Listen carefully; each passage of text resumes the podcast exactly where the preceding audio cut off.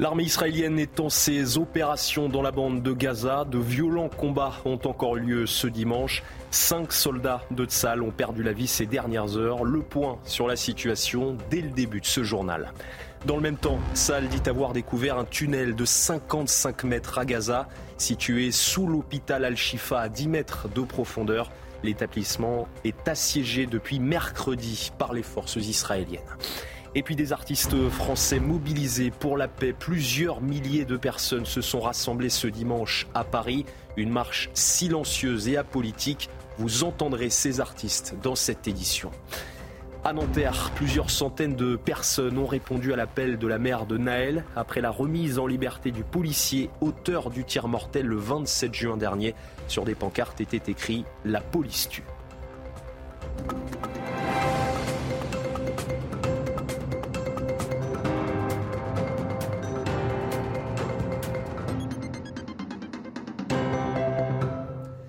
Bonsoir à tous et très heureux de vous retrouver sur CNews pour l'édition de la nuit.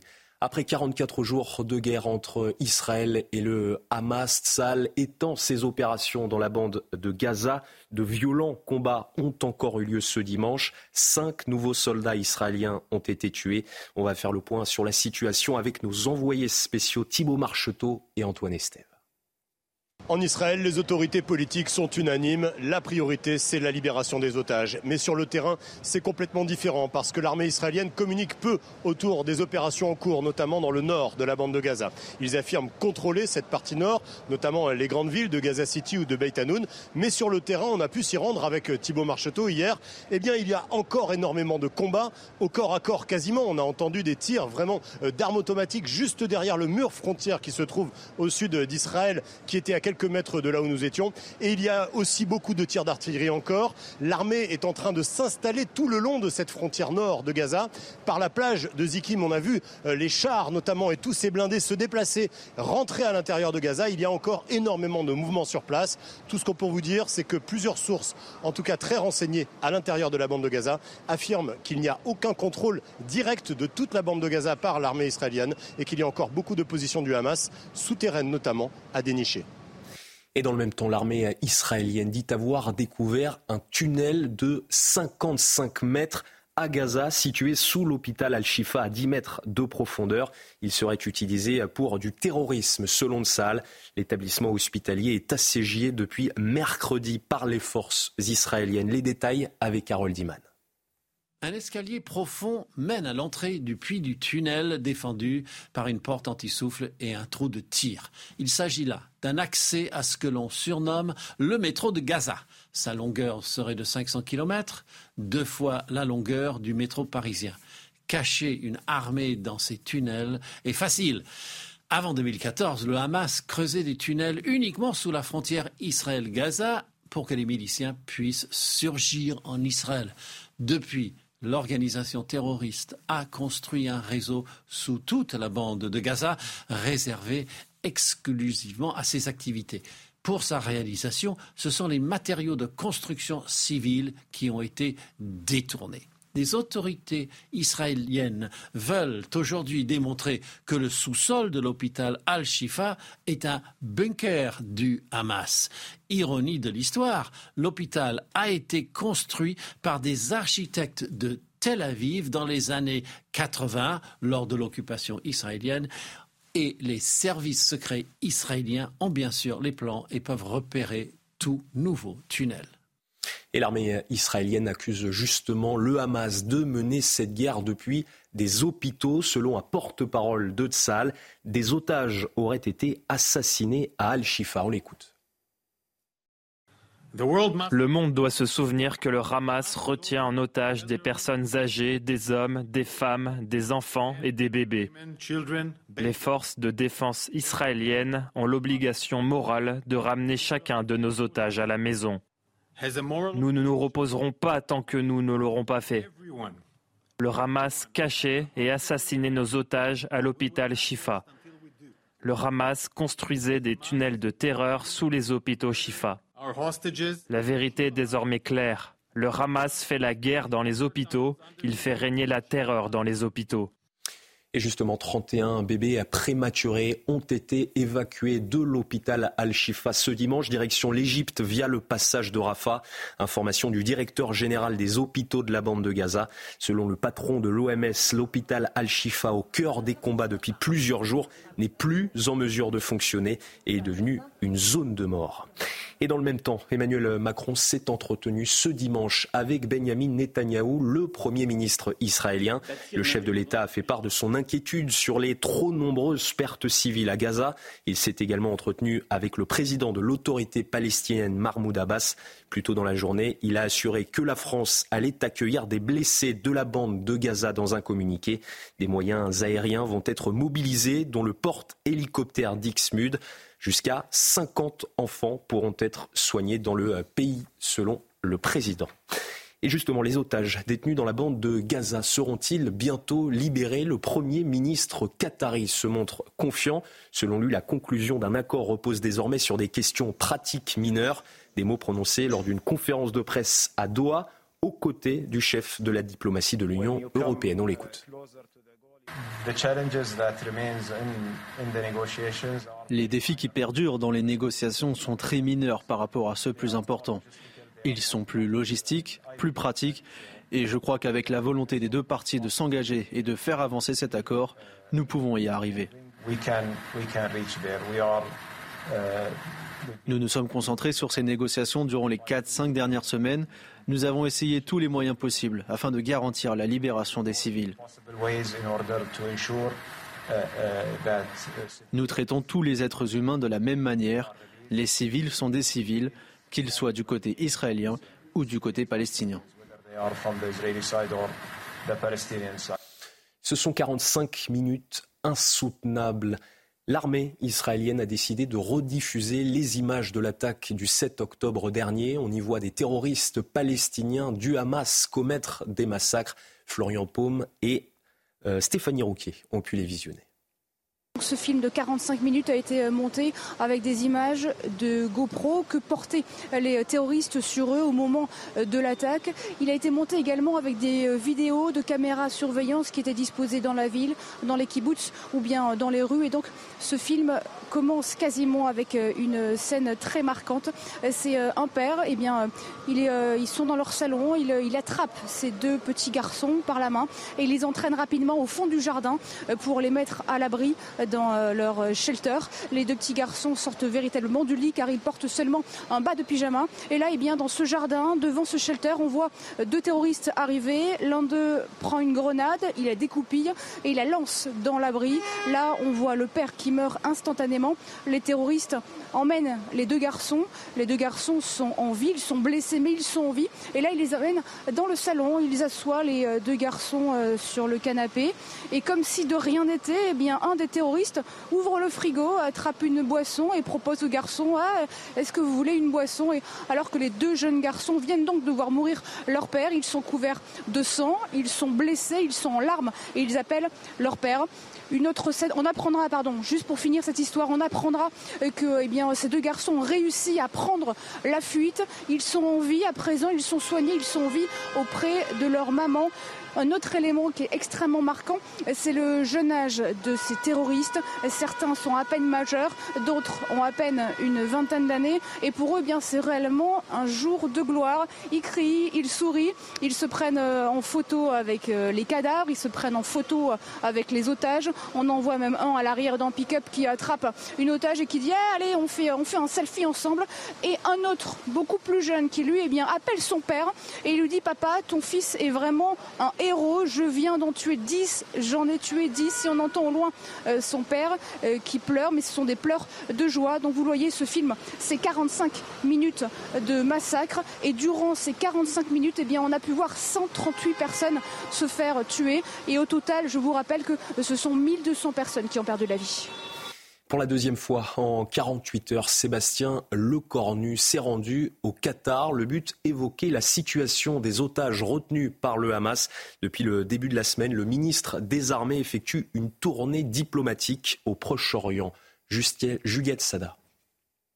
Alors qu'il devait rentrer en France ce vendredi, après quatre jours de déplacement ponctués par sa rencontre en Israël avec plusieurs responsables de la défense, le ministre français des Armées Sébastien Lecornu a décidé de repasser par le Qatar ce samedi.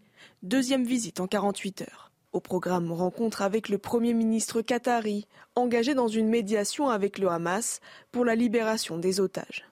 Merci au Qatar pour le travail engagé pour la libération des otages, dont plusieurs Français. Ils vivent, ainsi que leurs familles, une épreuve humaine épouvantable. Dans un entretien accordé au journal du dimanche, le chef des armées a souligné le poids de la France dans la région. La voix de la France porte encore. Je dirais même plus, elle est attendue.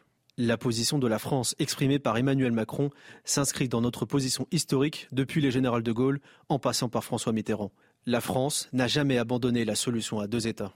Une escale aussi au Caire, où il a rencontré son homologue égyptien. Toujours au cœur de ses entretiens, le sort des otages français, l'aide humanitaire à Gaza, la prévention de toute escalade dans la région et la recherche d'une solution politique à la guerre.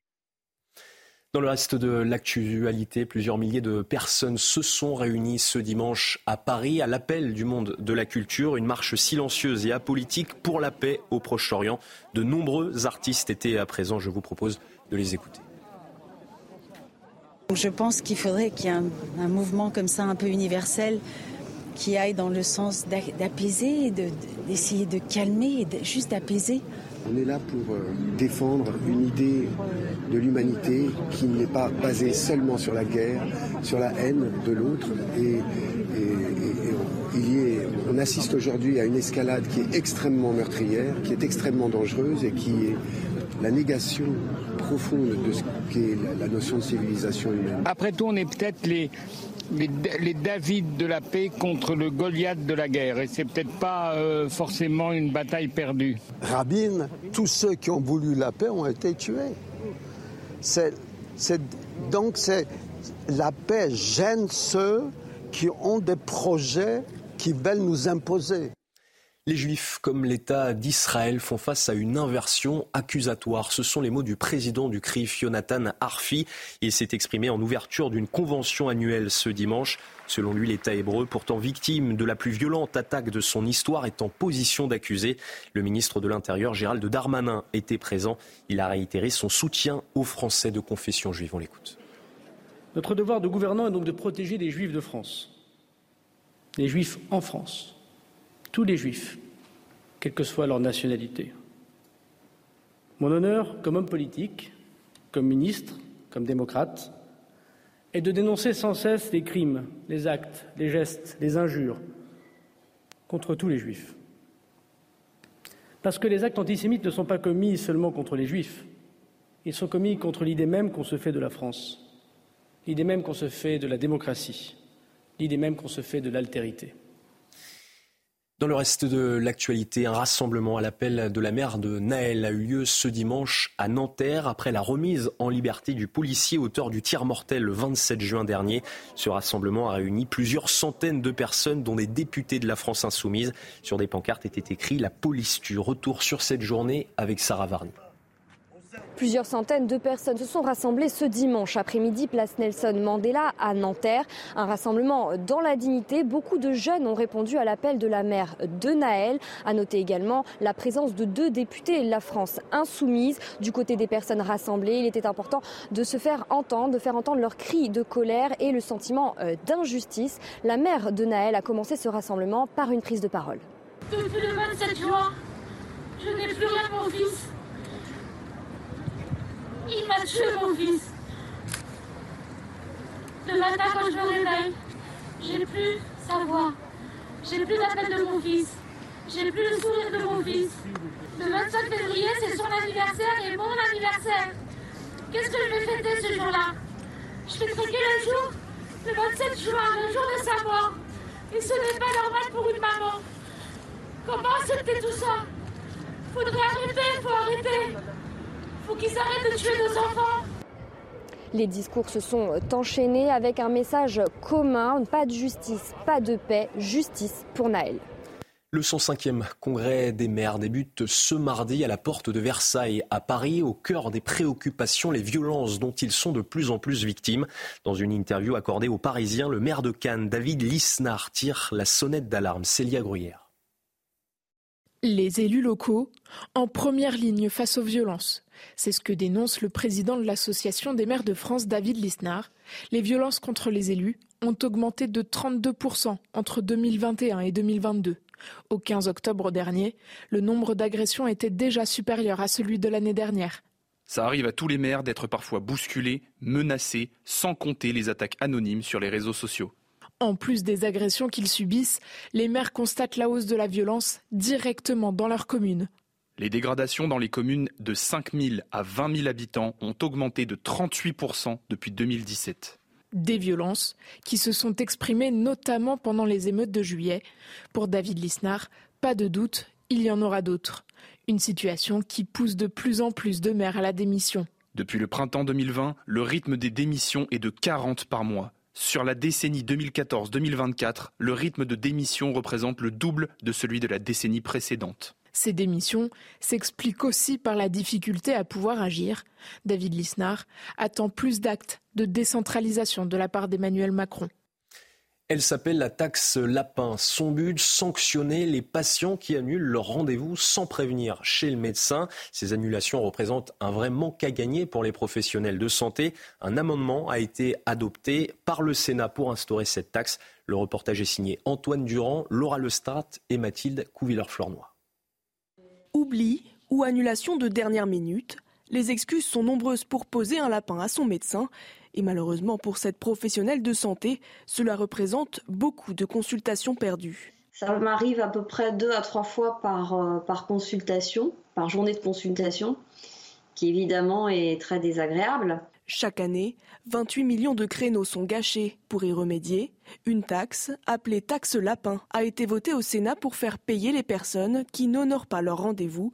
Une bonne idée pour certains. Ben moi je suis d'accord, oui, parce qu'il faut respecter les, calendriers des, professionnels et je vois pas pourquoi on prend un rendez-vous qu'on ne l'honore pas. Je trouve que c'est une bonne idée parce que c'est vrai que l'accès aux soins médicaux il n'est pas forcément tout le temps facile et les annulations de dernière minute euh, sans prévenir c'est, peut-être un petit peu égoïste. Ça les, ça les obligerait à réagir parce que les gens il n'y a que par le porte-monnaie souvent que, qu'ils comprennent. Pénaliser les mauvais patients, une mesure pas si efficace selon Sophie Bauer. Je ne suis pas sûre que ça soit suffisant pour euh, responsabiliser les gens qui font cela.